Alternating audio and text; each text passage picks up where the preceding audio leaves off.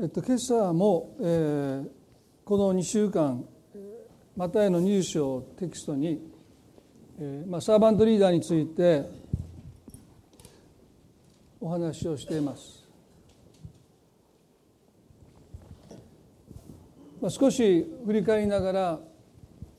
今日もこの、えー、20章からお話をしたいなと思いますね。マタイの20の20と21をお読みします。マタイの20章の20と21ですね。その時ゼベダイの子の子たちの母が子供たちと一緒にイエスのもとに来てひれ伏してお願いがありますと言った。イエスが彼女にどんな願いですかと言われると彼女は言った私たちのこの2人の息子があなたの御国で一人はあなたの右に一人は左に座れるようにお言葉をください。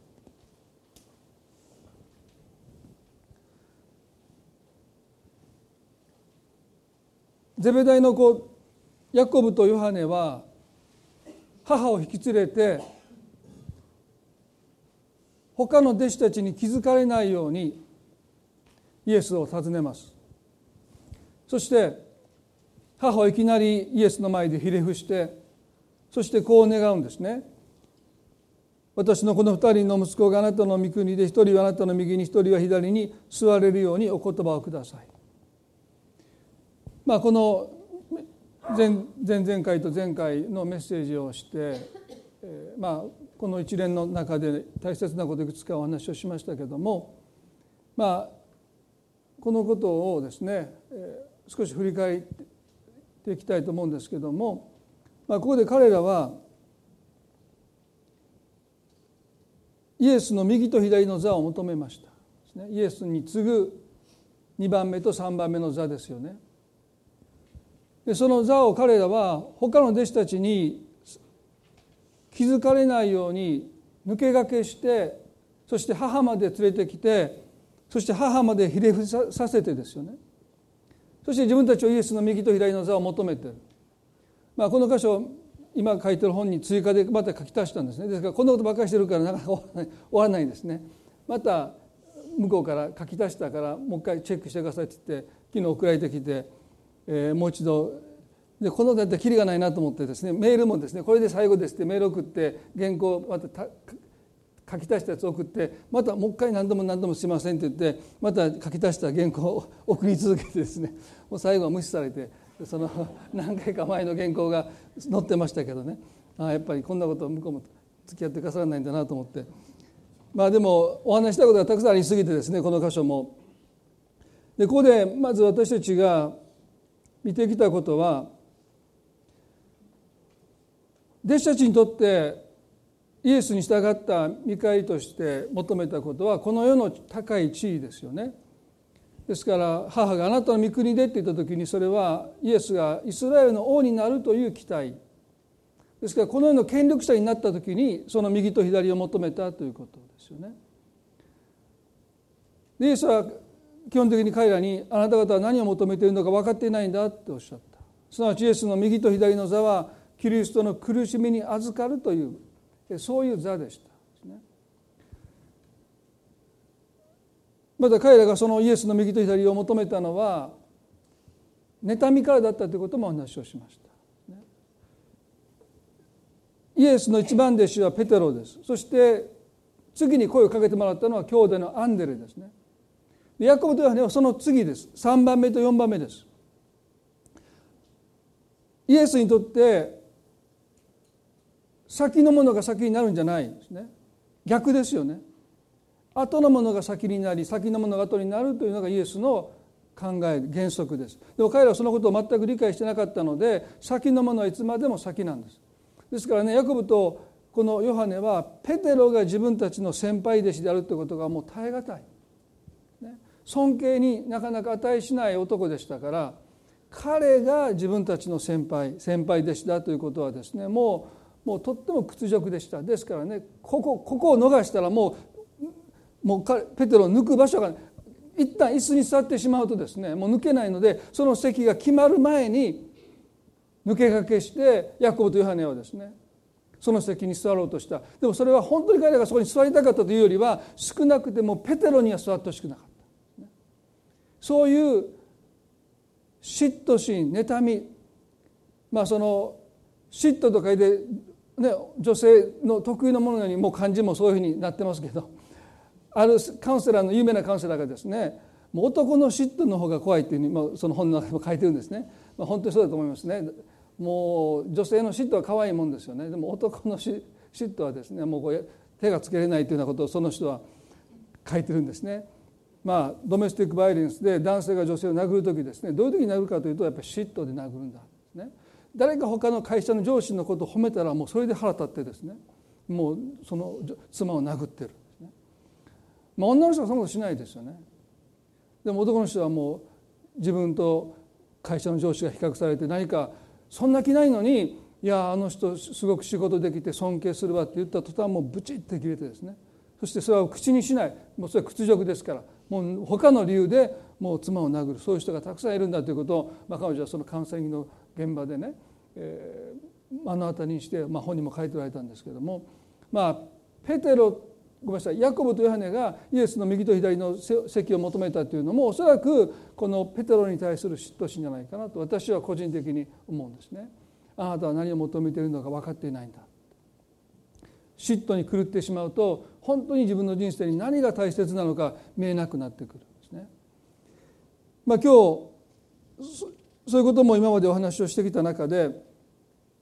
このヤコブとヨハネがイエスに右の座と左の座を求める前にイエス様がお話をしてくださったのはこの武道園の労務者の例え話ですね。なぜイエスがその例え話をしたかというと弟子たちがそういう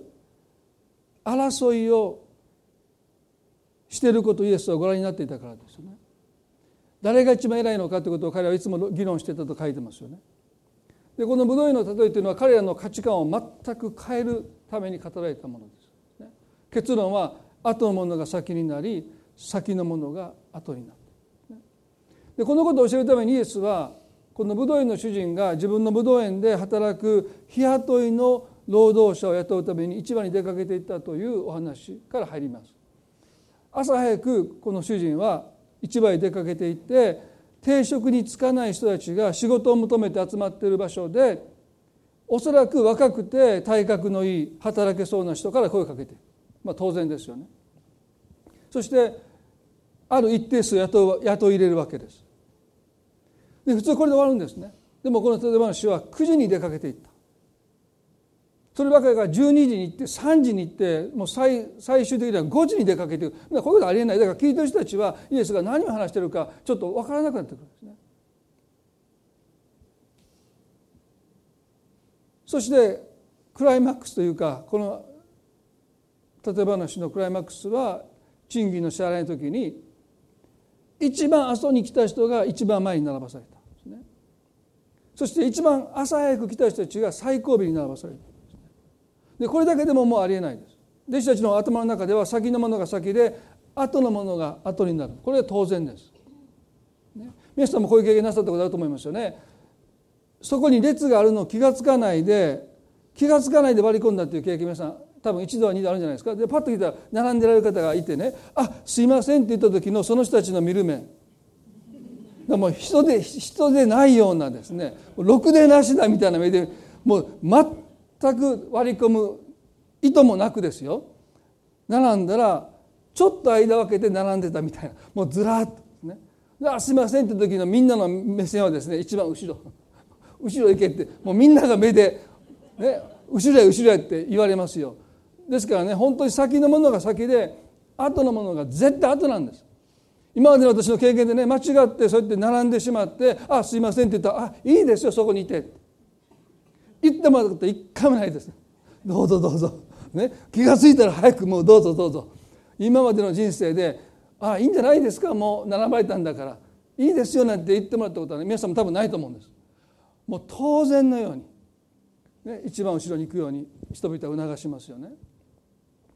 でもイエスはこの例え話の中で後のものが先になり先のものが後になる。でこのことはクリスチャンが神につまずいてしまう一つの私たちが理解していないなかなか理解できないですね。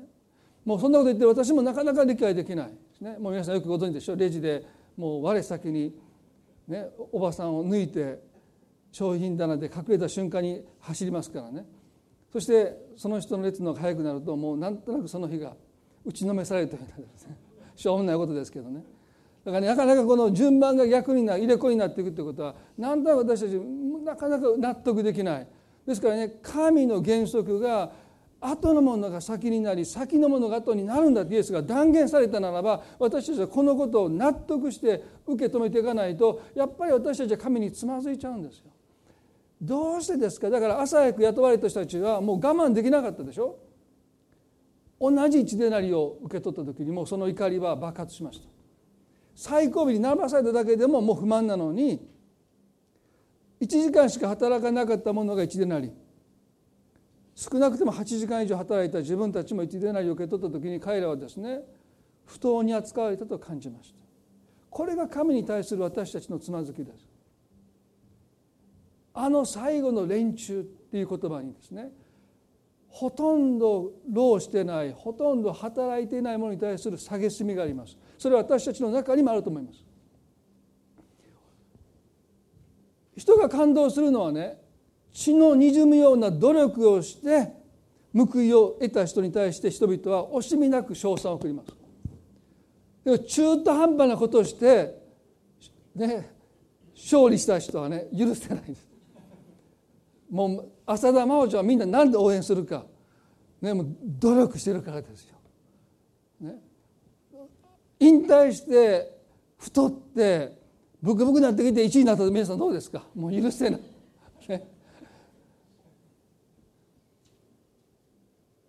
働かない者に対して私たちの社会はとっても厳しいですね。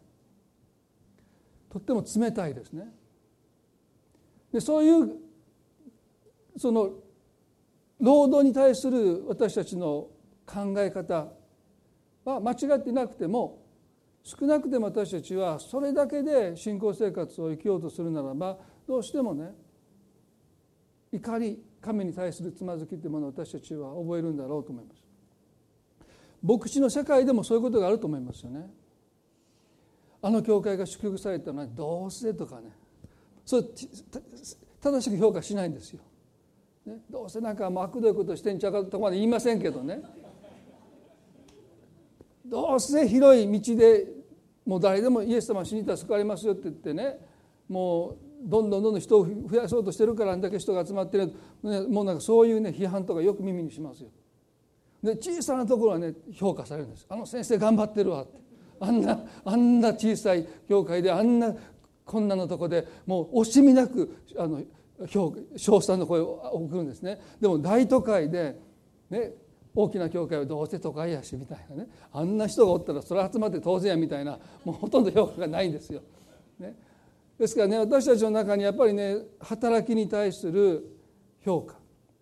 この最後の連中という言葉の中にはそういう怒りが込められてる。でその彼らが自分たちと同じ一伝なりを受け取ったということがもうどうしても許せなかっ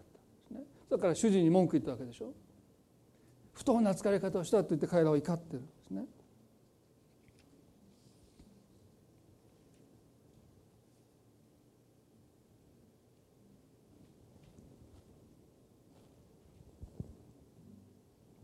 聖書は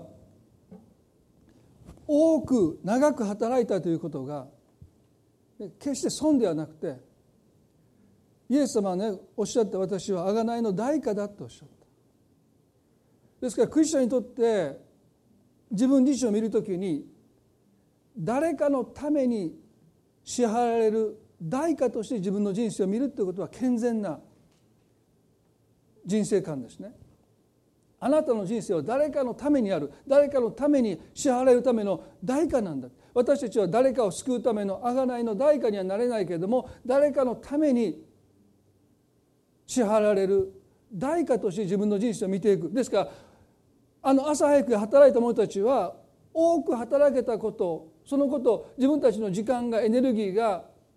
ね、そこで代価として払われたということをね喜ぶべきであって何か損をしたかのように考えるべきではないということもお話をしました。でそのことについて今日もう少し付け加えたいんですけどもマタイの20の15で文句を言うこの朝早く雇われた労務者たちに武道院の主人が言った言葉ですね。自分のものを自分の思うようにしてはいけないという法がありますか？あごめんなさい。その前に13ですね。20の13で「私はあなたに何も不当なことはしていない。あなたと私は一でないの約束したでありませんか?」と言いました。ですから私たちが神につまずかない一つの前提として神は不当なことをなさらないということを本当に私たちはもう心の底で受け止めていく必要がありますね。私はあな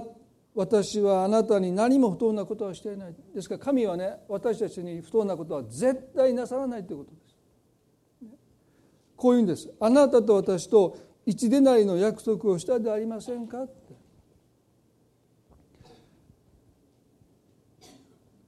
多くもらえると勝手に思ったのは彼らですよね。でもそもそも最初に一でなりの契約をしたの彼ら忘れてる。この主人は約束した通りの額を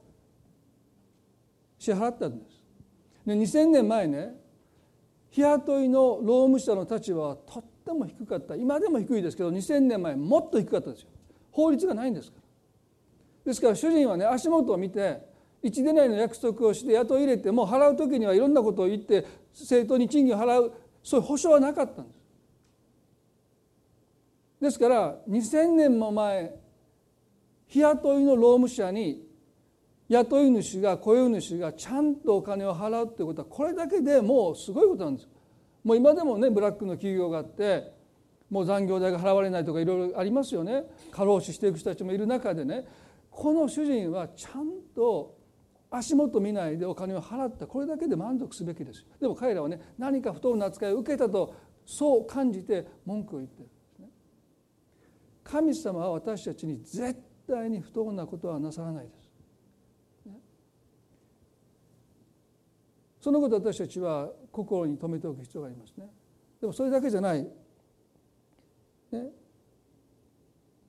ここでこの主人はね少し15で自分のものを自分の思うようにしてはいけないという法がありますか？それとも私が気前がいいのであなたの目には妬ましくもあるのですか？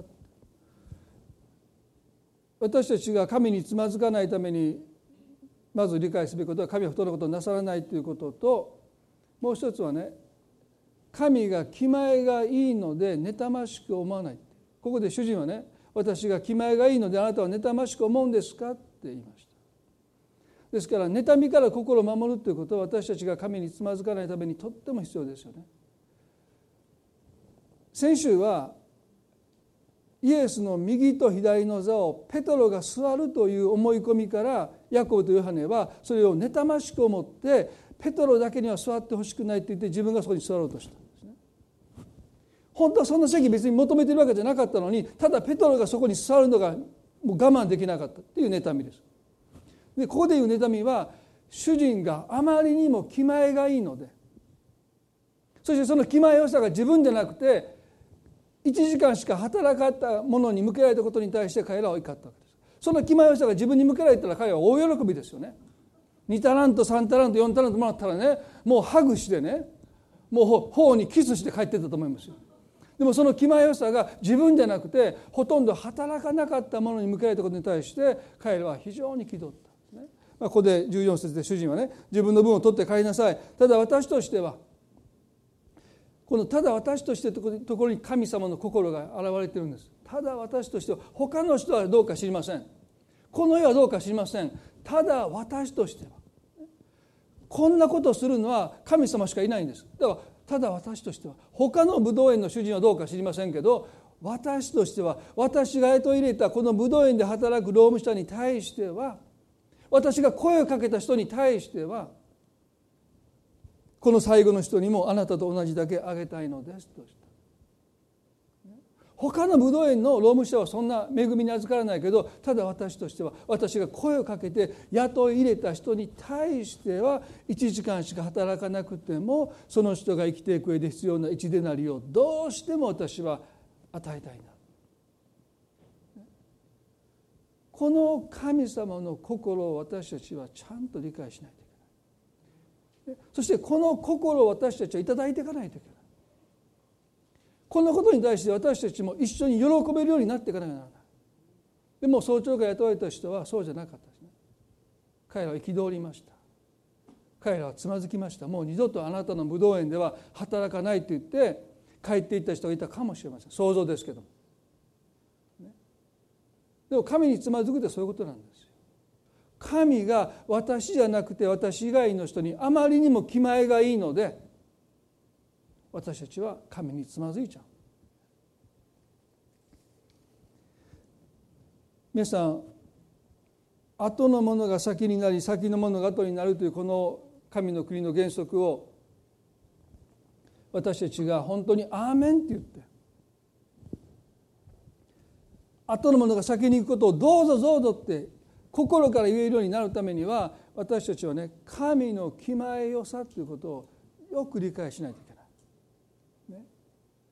私たちの神はケチじゃないですね。気前がいいお方であるとい。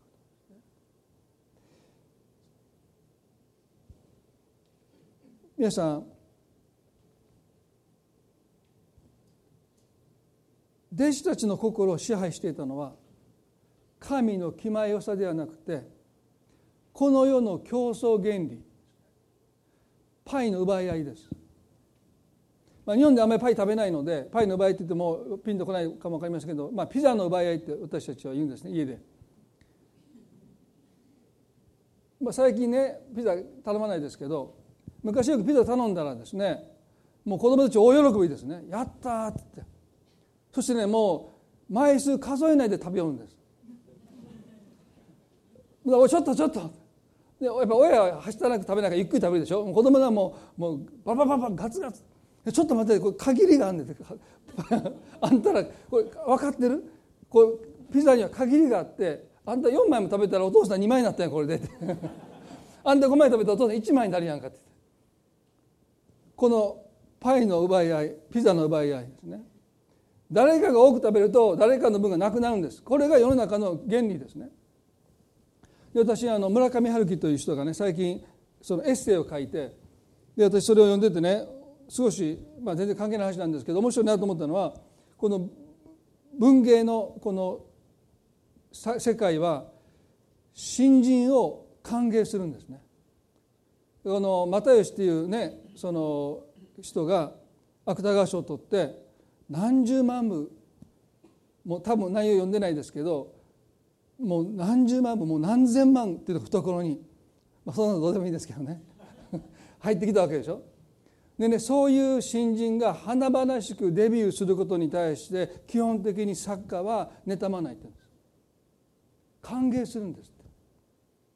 って。でどうしてかというとこの文芸の世界にはこのパイの奪い合いっていう原理がないんです。会社だと違いますよね会社にものすごい有能な新人が入ってくるともう東大の法学部で、ね、もう小さい頃からコンピューターに親しんでプログラミングができて体育会系で背が高くてイケメンで優しくて、ね、もうもうありとあらゆるものを備えた人が入ってきたらねもう妬みがもうもういじめられますよそういう人はね。もうその人が入ってくるってことは誰かが出ていかないといけないんですから。ポジションに限りがありますからね。ですからそれはまさにパイの場合ですよ。誰か有能な人が入ってくると誰かが弾き出されていく。だからそこに妬みが起こるんです。でもね文芸の世界は全くそういうのがほとんどないどうしてか。それはほとんど5年持たないからだって。あまりにも厳しすぎて新人が入ってきて最初華々しくデビューするんだけどもう5年もしたらみんなどっか行っちゃうだからもうウェルカムだって。でもそれはここでいうところの神の気前よさとは全然関係ないんですね。あまりにも厳しい社会でもうどんなに華々しくデビューしても数年で消えていくのでもうみんなどうせ持たないだろうという思いがあるのでねもう歓迎するんだ。でもその世界は確かにパイの場合はありません、ね、足を引っ張り合うこともありません。でもそれは神の原則とは少し違う。神の原則はなぜパイの場合じゃないかというと神様があまりにも気前がいいので取りこぼしがないからです。後のものが先になっていく。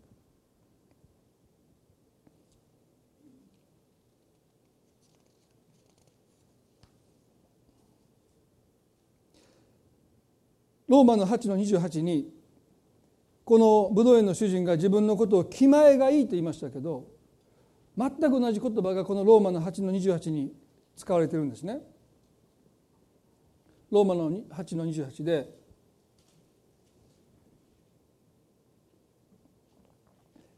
神を愛する人々すなわち神のご計画に従って召された人々のためには神が全てのことを働かせて益としてくださることを私たちは知っています。この「気前がいい」という言葉はこの「益」という言葉と全く同じです。それは私たちの神は私たちの人生において恵みをあふれさせてくださる。すべてのことを働かせて益としてくださる。私たちの労苦に報いてくださるだけじゃない。それを祝福であふれさせてくださる。でもそれは1時間しか働か働かなかったものに対してですかと私たちは思っちゃう。早朝から働いた方にとっては結局同じ一狙いなんだからどこに祝福があふれてるのかと思っちゃう。1時間で1出ないだったら確かにそうでしょう。神は気前がいいと思えるけども朝早く雇われた人にとっては結局8時間9時間10時間働いて1出ないしかもらえなかったということはどこに気前よさがあるんですか？どこに祝福があふれてるんですか？そう思えてしまう。だから彼は文句言うわけです。神の祝福は目に見える祝福だけじゃなくて実に目に見えない祝福の方がはるかに価値があるということでしょ。う朝早く雇われたこの労務者だけが1日1デナリの契約を交わしました。9時10 12時3時の者たちは相当のものをあげるからと言われて言ってるんです。そこには確固たる契約はないんです。あなたが頑張れば頑張れば報われるかもしれないというようなニュアンスですね。5時の人に関しては武道園行きなさいだけなんです。当然一年の契約もしないし相当ものあげるとも言わないしただ武道園行きなさいっていうだからこの人にとってね武道園に行くということはもらえるかどうか分からないけど行かないといけないんです。ある意味でこの人には確固たる望みがありません。もらえたらいいなというぐらいの根拠のないただの希望です。でも一でなり契約をした朝早く働いた人は契約ですから。何が何でももらえるんです。確固たる約束です。希望です。一日が終わる時には必ず自分の手の中には一でなりがもらえるというそういう約束を持って彼は働いてる。でも9時12時3時の人たちは相当なものと言われてるから全部自分たちが頑張って主人が自分を見て評価してくれてそしてそれに見合ったものしかもらえないと思ってるから緊張して働いてるわけでしょ？全てが自分がどれだけ頑張るかにかかってるわけですから5時の人に関してはもう頑張ったところで1時間しかないんですからね。もう力を発揮できないです。それで終わっちゃう。もう今主人にいいところを見せようと思ってもはい終わり、ね、そして約束もしてない。そうやって彼らは支払いの場に立ってる、ね、皆さんに私時々思うんですね。確かに早朝から雇われた人たちは額に汗して肉体的には疲れたけど精神的には全然しんどくないです。なんで夕方になったら一年にもらえるその日家族に養う食料が買えるっていうもう安心を持って働いてる。でも9時12時3時の人はそんな安心はないんです。全部が自分がどれだけ頑張れるかにかかってる。自分が倒れたらもう終わりです。5時の人なんかにしたってもらえるかどうかも分かんないです。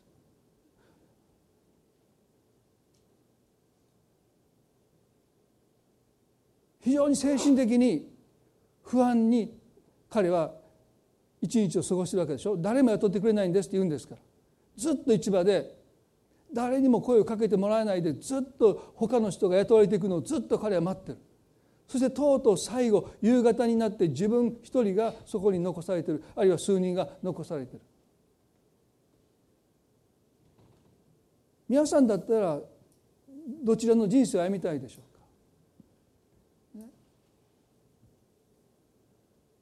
か、苦労は多いけど確固たる希望と神の約束をいただいて生きていくのか。あんまり苦労しないけどいつも不安に苛まれてどうなるんやろどうなるんやろそんな心配ばっかりして人生を生きていくのか。僕は朝早く雇われたいです。だから僕神の前に悔い当てました。僕クリスチャンになる、ね、前にね死ぬ前にクリスチャンになってほとんど神様に仕えないでどうせ天国ですから。同じもんでしょ？ある人はね天国に家が違うって言われたけどそんなことないやろと思いましたね。少年の頃。天国で家が違うってそんなことはないやろって。絶対同じやと。まあそれは分かりませんけど。でも同じだったらねもう最後の最後もう戸が閉まる瞬間に走っていって滑り込んでギリギリセーフ。世の楽しみを味わい尽くしてね。もうやること全部やって。もう最後に「神様ごめんなさい」って言って救われたらこれは楽楽ですよ、ね、うちのお父ちゃんみたいにね山で死んで祈って死んで。あんなのもう報われないと思いました。ちっちゃい時ね。もう何のために人生生きてきて苦労してそして最後は山の上で祈りながら死んでいくんや。でそういう生き方がもう自分の中ではなかなか理解できなかったですね。ですからもうできる限り最後まで粘ってもう最後に救われたらいいんじゃないかって、ね、でも今それを悔い改めますもう早く救われて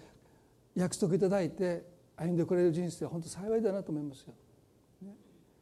本当に望みいただいて生かされていくそのことのありがたみをこの早朝に雇われた人たちは分かっていないでこれは先のものっていうのはイスラエルも意味してますよね。で後のものは違法人を意味してますよね。ですから聖書はね先に救われた、ね、先に選ばれたイスラエルに対してこういう表現をします。ローマの8の9の4ではね。ローマの9の4では彼らはイスラエル人です。ことされることも栄光も契約も立法を与えられることも礼拝も約束も彼らのものですって言います。彼らはイスラエル人です。ことされることも栄光も契約も立法を与えられることも礼拝も約束も彼らのものですってこれが先に選ばれたイスラエル人ですね。違法人はどう書いてるか。私たちエペソの2の12でエペソの2の12でこうありますね。その頃のあなた方はまだイエス様と出会ってその救いに預かる前のあなた方はキリストから離れイスラエルの国から除外され約束の契約について他国人でありこのようにやって望みもなく神もない人たちでしたってもう散々です。ね、このようにやって望みがないって言い切られたんですから皆さんそんなことありません私には望みがありまして言うかも分かんないけど皆さん皆さんはねこの契約この契約に属してないということがいかに絶望的なのかまだ知らないだけです。願くなればこの国の多くの日本人の方がいかにこの契約から除外されていることが絶望的なのかその時になってそれを知る前にイエス様に出会って救われてほしいですよね。私は医療保険に入ってないんですね。前からずっと言ってますけど、ね、自慢じゃないんですけど。でいつも思うんです。その時が来たら後悔するやろうなと思うんですね。それでもなかなか入ってないんですけど。まあそのねでも私もずっとこう保険を見ててこの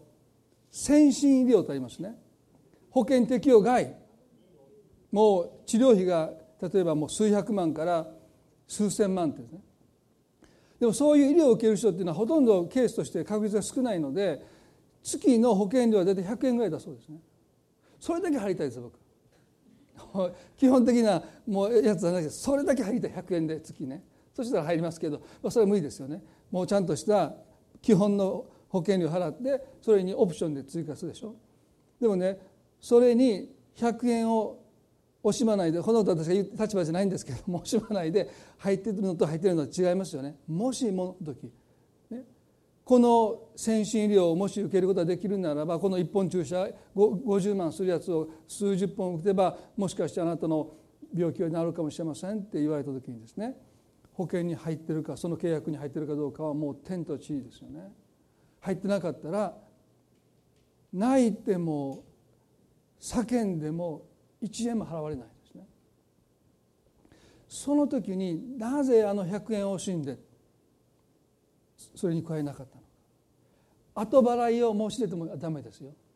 5年間の払わなかった保険料今後払いしますから入ってたことにしてくださいって言ってもダメですね。あなたには血も涙もないのかって保険の人に言ってもダメですよ。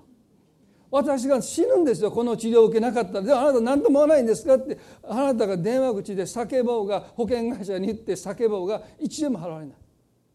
その時になってね契約に属していないということがいかに絶望的なのか。それは憐れもうと思ってもお気持ちは分かりますけどどうにもならないんですと彼は言うでしょう。そうなんです。皆さん私たちがイエス様と出会う前いかに絶望的な全く望みがなかったということはねそれは神様に私たちを助ける義務がなかったという意味なんです。神様あなたには私を助ける義務がありますよと契約に入ってる人は言えるんです。神はアブラハムにこう言いました。あなたがどこにいても私はあなたを祝福しあなたを呪う者を私は呪いあなたを祝福する者を私は祝福する私はあなたの神になると神様がそうおっしゃって契約をアブラハムと結んだ。その契約がイスラエルに行ってそしてイエスを信じる者に預かるわけでしょ。うでもその契約に私たちが属する前はその契約は私たちにとっては全く無効ですから。だから少し厳しい言い方をすれば神には私たちを助ける義務なんてなかった。んですでも今や神はその義務を私たちに対して負うていてくださる。イスラエルの人たちは先に選ばれたということは生まれた時からもうすでにアブラハムというその彼らの先祖が父が神の目に義とされてくださったことによって彼らはその地を受け継いだだけで全部この契約に属してるんです。だからイスラエルの男の子は8日目に割礼を受けるでしょ。赤ちゃんのおちんちんの包皮が切り取られてその時の赤ちゃんは自分の身に何が施されているか全く納得も理解もしていません。ただ8日目に契約の民として生まれたことの印として活用を受けます。このことの素晴らしさを彼らは理解しなかった。評価しなかった。カトリックでは幼児洗礼をしますね。でプロテスタントではそれをどちらかというとちょっと否定的に言う時あるんですけど私はカトリックのね人にお話を聞いてるとやっぱり選ばれてる。クリスチャンホームに生まれたということはもうすでにそれは神の意図の中にそれは救われたという意味じゃなくてね。でもその選びの中にいるということをまだ何も自覚しない時に子供が幼児洗礼を受けるということはその人のこの人生にとって何かとっても深い意味がある私それ聞いてそうだなと思いました。だから僕ねクリスチャンホームの子供にも言うんですよね。それを多くのクリスチャンホームの子供は評価しないですね。そうでしょう。生まれた時はクリスチャンホームですから。でもね生まれた家が本当に苦しい辛いもうそういう事件をニュースで見るたびにねなぜある子どもたちは親に殺されるような家庭に生まれて食べ物さえもらえないで虐待されてでもなぜある子どもたちはクリスチャンホームに生まれて親に心配してもらって親に愛してもらってよくしてもらってでもそれがそこに生まれたら当然ですよだからイスラエルの人たちもね8日目に活用を施されてそれを何か特別な祝福を神から受け取ったということはあまり評価しませんでした。彼らが評価したのは目に見える祝福でしたいかに私たちが目に見えない祝福を神様から頂いているのかということを私たちが感情に入れていかないとするならば神は何か私にとって気前のいい神とは思えないんですね。朝早く雇われたことが損であるかに感じているイスラエルのためもそうですよ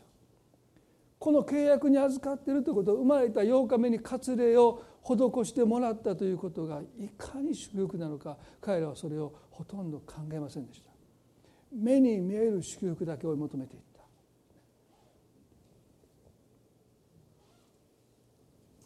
それは全くあの宝刀息子のお兄さんにも見られますよね。弟が宝刀のせいに帰ってきました。お父さん大喜びで高価な肥えた子牛をほふらせます。するとお兄さんが畑で仕事を終えて帰ってきますと家が騒がしいのでしもべを呼んで何事かと言いますとあなたの弟様が無事帰られたという良き知らせを伝えた。本来ならば大喜びすべきとこですね。父は喜んでるはしゃいでるんです。遠くにいた息子を見て走っていくぐらいですから待てない。嬉しくて嬉しくてこの父は本来もう走ったらダメなんです、ね、高齢でしょ？死ぬかも分かんない。私最近ねあの信号が変わるので走ったらね足くじきました。でも急に足を止めたら恥ずかしいのでくじいた足を我慢しながら走りました。で思いました。もう走ったらあかんなと思いました。ストレッチもしてないしね。もう最近僕階段が降りた瞬間グギッと来てちょちょっとある横にいた方に「大丈夫ですか?」って言われて恥ずかしいから大丈夫です言いながらまた痛みをこらえて階段降りてきましたけど法と息子の父さんはストレッチしたんでしょうか？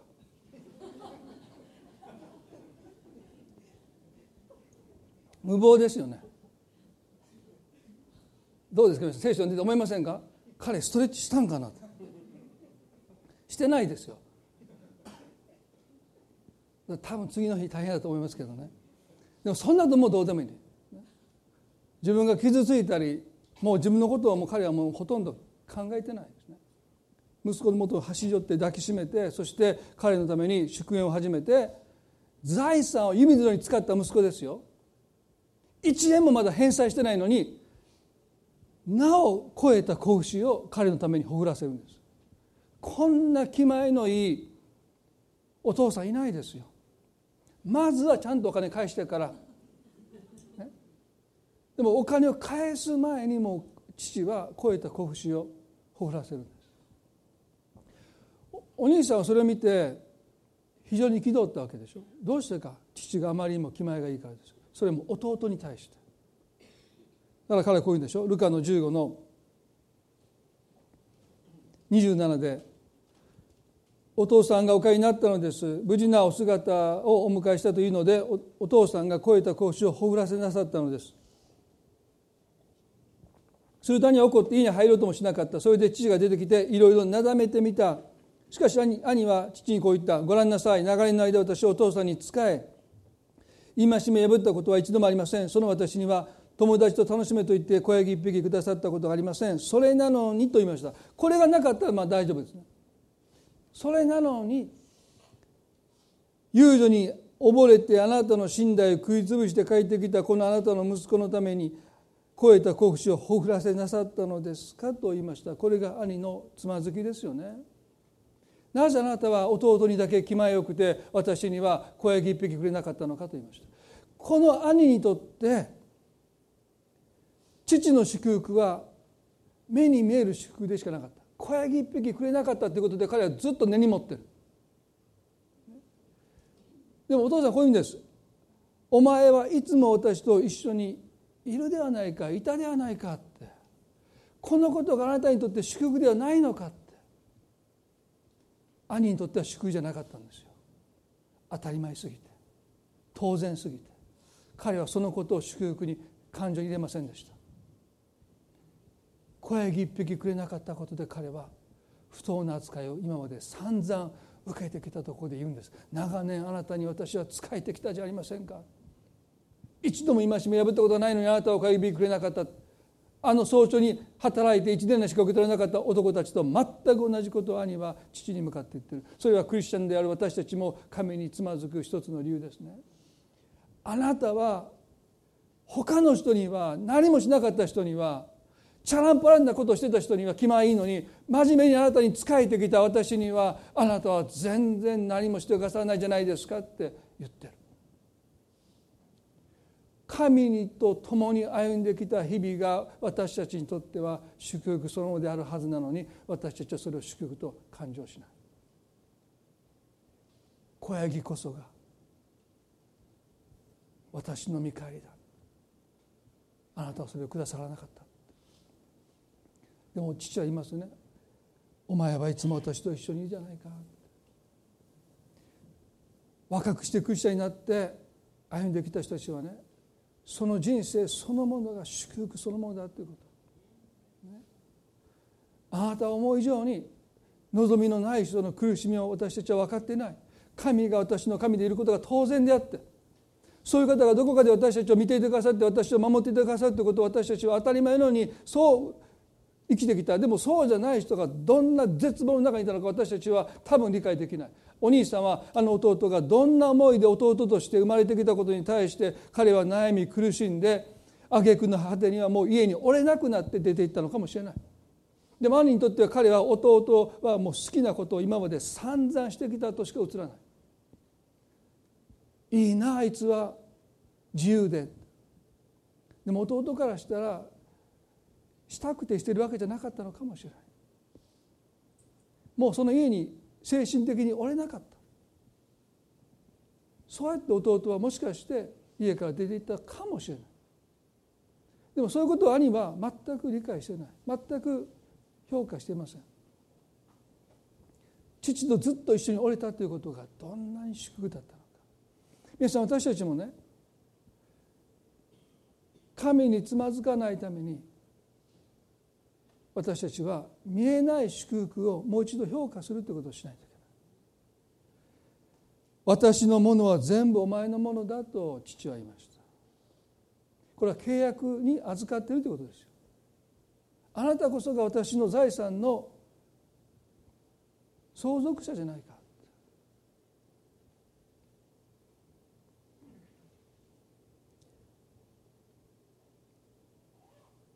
兄に求められたことは父が気前がいいお方であると同じように彼も気前のいい人になることです。何か自分が受け取るべき講師を父が自分から取って弟にあげたと言って妬まない。皆さん私たちはパイの奪い合いの中に生きてるんじゃないんです。誰かが祝福されるのを見た時に何か自分の祝福が持っていかれたように見てはならないんです。心から喜べる人に私たちがなっていかなければ神様のように私たちはなれないです。何にもしてないのにその人が祝福されたのを見て私たちは良かったと本当に喜べる心を頂いていくということが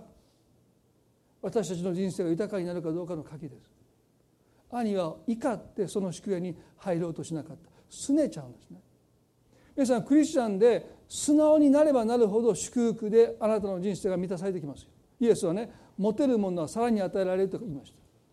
た。神様が私に多くの祝福を与えてくださっていると感謝しているところに神の祝福が集まってきますよね。神はそういう人を愛しておられるから聖書に書いてます。今日皆さんの心は神の気前の良さその気前の良さによって私たちの心も満たされてるでしょうか。そのことを喜んでるでしょうか。何もしてない人に神が祝福した時に私たちは良かったと思えるでしょうか。それとも朝早く雇われた人たちのようにつまずいて不平を覚えて怒りを覚えていることはないでしょうか。弟子たちのようにあのヤコブとヨハネが他の10人の弟子たちに気づかれないように彼らはその席を自分たちのものにしようとしました。そういう人たちによって福音はね伝わっていかないんです。だからイエスはこの神の国の原則を彼らに教えようとされた。私たちを通して福音は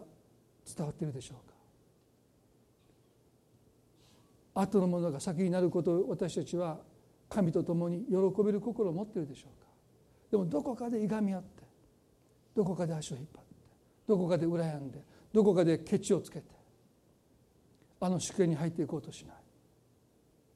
願くならばあの父があの祝宴で財産を信頼を食い潰した息子のために子牛を放らせることを喜んだように私たちも神がこの気前よさに私たちの心も習って本当に人々が幸せになることを祝福されることを私たちも素直に喜べるものになっていきた。いそれがキリストの弟子として使えるもの。どうぞ先に行ってくださいとそう言える人の心です。アブラハムはロトにねどうぞあなたが先に定住地を決めてくださいと言いました。この心です。彼が祝福のもとになったのは彼がロトを先にね、老いのロトでしょ。自分が神様に行けって言われたところについてただついてきたこのロトにどうぞあなたが一番いいと思う場所にあなたが住んでくださいって言って彼が住み着いた場所が、ね、ソドムとゴモラですよね。そしてアブラハムが残り物で選んだ場所がカナンの地になっていった。皆さん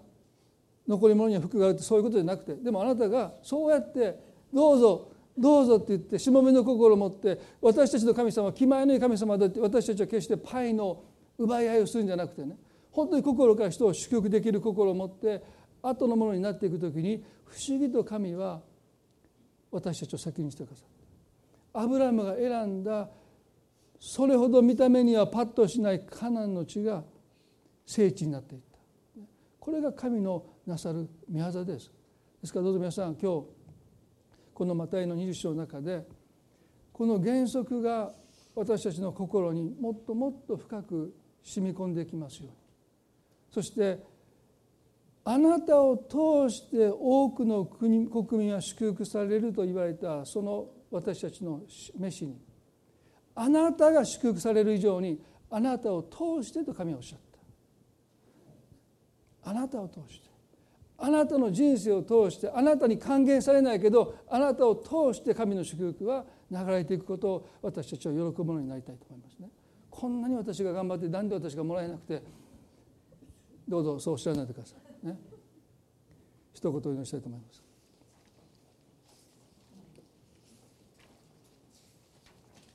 どうぞ目を閉じていただいて今日の御言葉をね少し振り返りたいと思います。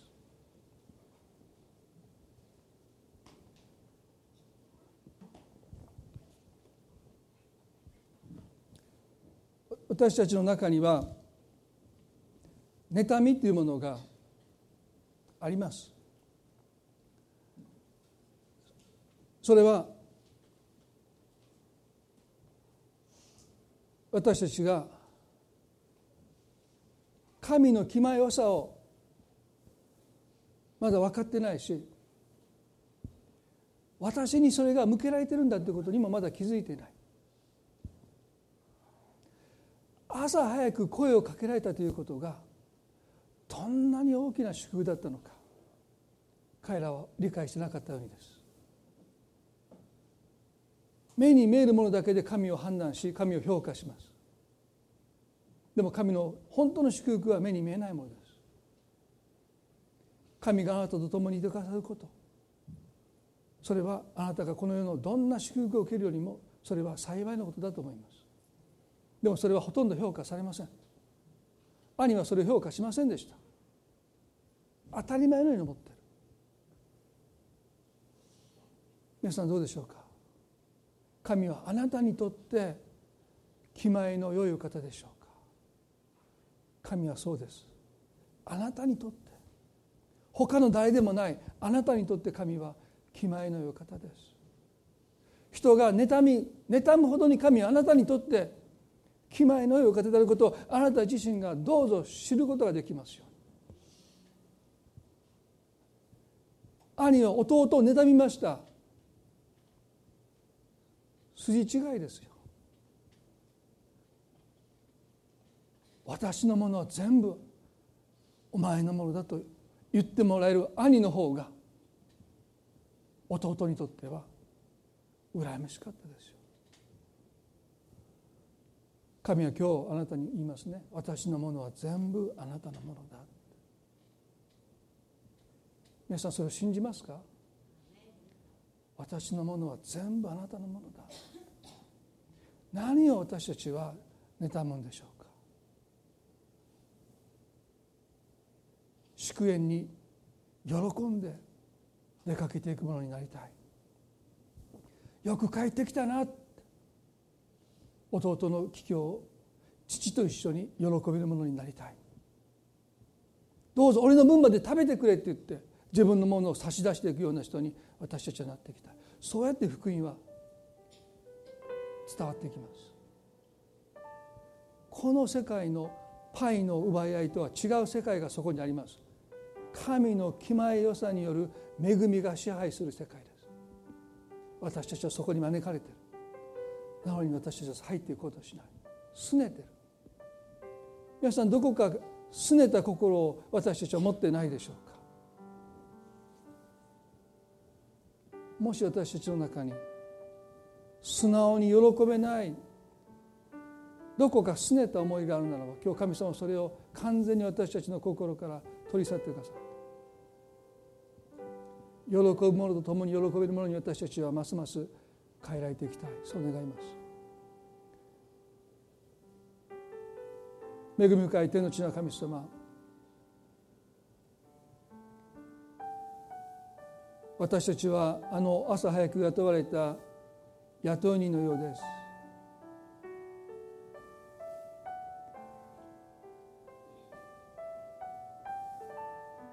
ほとんど仕事をしなかった人が一でなりを受け取っているのを見るときに私たちは自分の労苦が無駄であったかのように損であったかのように思えてしまう。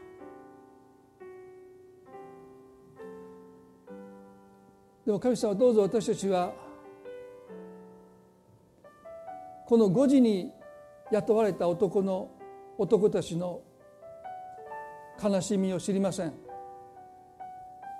いつも先を越されていく。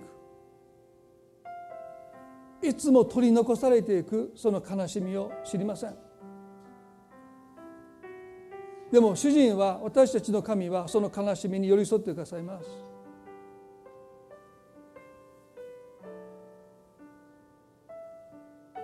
そして私たちの誰もがやがてそうなっていきます。でも神はそういう私たちにいつも寄り添ってくださるお方であることがどれほど感謝なのか今は分からないかもしれない。でもやがて分かります。私たちがこの最後の連中になるからです。その時私たちにまた同じ自分が向けてる目がまた向けられるんでしょうか。この最後の連中は。今私たちが向けてしまうその目がやがて私たちに向けられる。だから私たちはこの1時間しか働かった人が一でないもらったことを私たちが喜べるものになりたい。宝刀の限りを尽くして帰ってきた弟息子を喜べる兄になりたい。私たちの神が気前のいい神であります。ケチな神でありませんそのことに対してどうか私たちの心が妬みを持つことがないように共に喜ぶものに私たちがなりますように神様どうか私たちの中にある妬みをどうぞ取り去ってください。あのパンの奇跡の後に弟子たちは自分が食べることをしないで奉し続けました。でもその最後にパンは12の籠いっぱいに残ったと書いてあります。神様はきっちりではなくて溢れさせてくださる方です。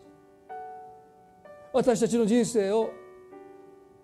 私たちを満たすだけじゃない。私たちを通して全ての国民が祝福されるとおっしゃった。全ての国民もっともっと私たちを通して祝福が流れ出ていくべきです。でも私たちが妬むならばその入り口が塞がれてしまいます。なんで弟が子牛をほふらせるんだと兄が言った瞬間その祝福を流し出すその入り口が塞がりました。主よ私たちの心がもっと大きく開かれますように。私たちの飯はあなたを通して全ての国民が祝福されるという飯です。どうぞ私たちの心を開いてください。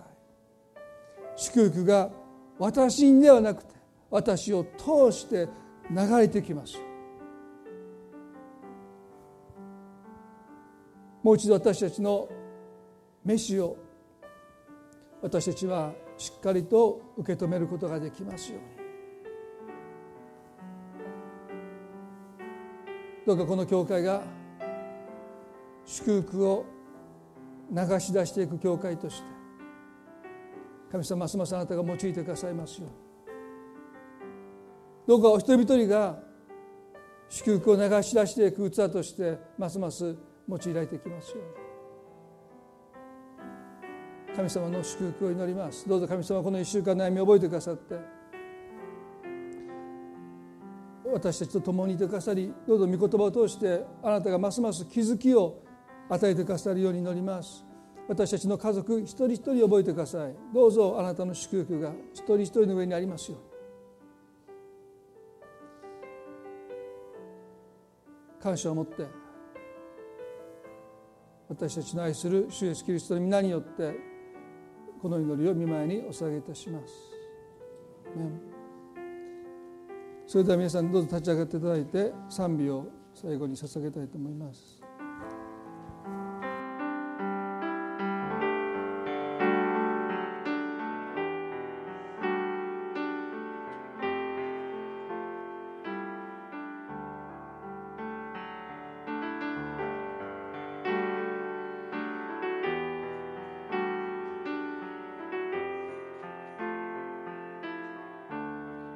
少し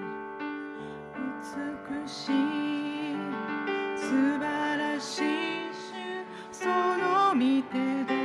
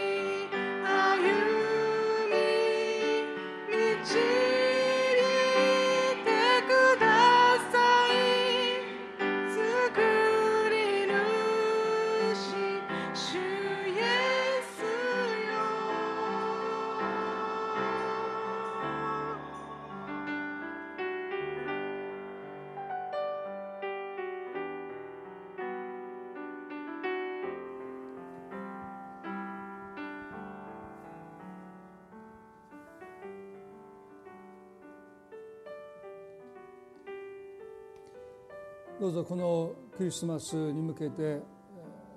本当に私たちがもうすでに神様から受け取っている目に見えない祝福をどうぞ受け取ったものの中に感情していく。神の気前よさが私に向けられてるんだということ。他の誰でもない私に向けられてるんだということ。どうか私たちが気づかされていくそういう心を持って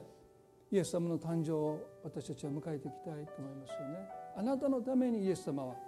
あなたを救うためにお生まれになってくださった。今日本当にそのことをですね心に